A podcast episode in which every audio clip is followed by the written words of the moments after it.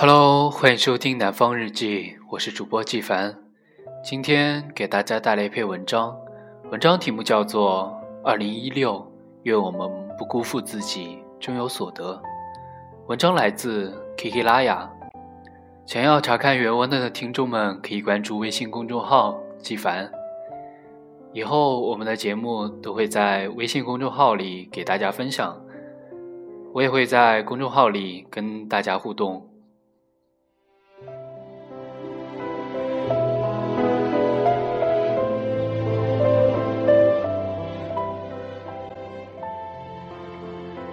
二零一五年就这样结束了，没想到今年的跨年我会是在大理。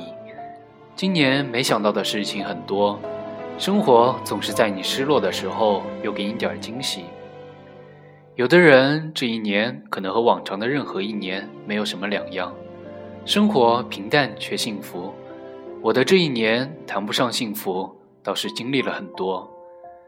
离开北京去东南亚旅行，写书。回城市工作，离职，相识三两个江湖义气很重的朋友，现在又在大理扼杀了一场没有机会表白的艳遇。朋友说我横冲直撞的人生，将日子过得惊心动魄，其实并没有形容的那么夸张，只是我的生活不是世俗定义的那份安稳罢了。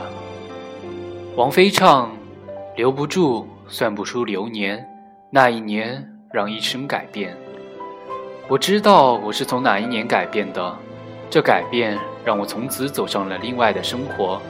这些年总在不同的城市与住所奔走，跟了我几年的旅行箱也招架不住坏掉，我却在流浪生活中愈发强大与坚强。小时候好想成为大雄，因为他有无所不能的哆啦 A 梦。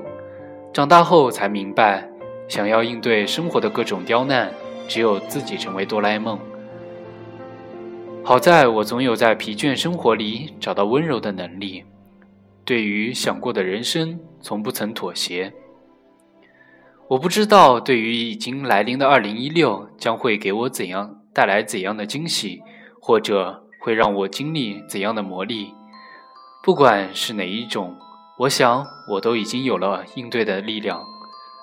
对于爱情，我依旧怀揣希望，依旧纯粹而炙热。然而，我明白，只有当我一个人也能过好自己的时候，才有能力双手去拥抱我的爱人。这几天，当城市都被雾霾侵袭，云南这里还能看见浩瀚的星辰。我在露台上，洱海的风迎面吹过来。好哥们儿发来短信说，他明天要去领结婚证了。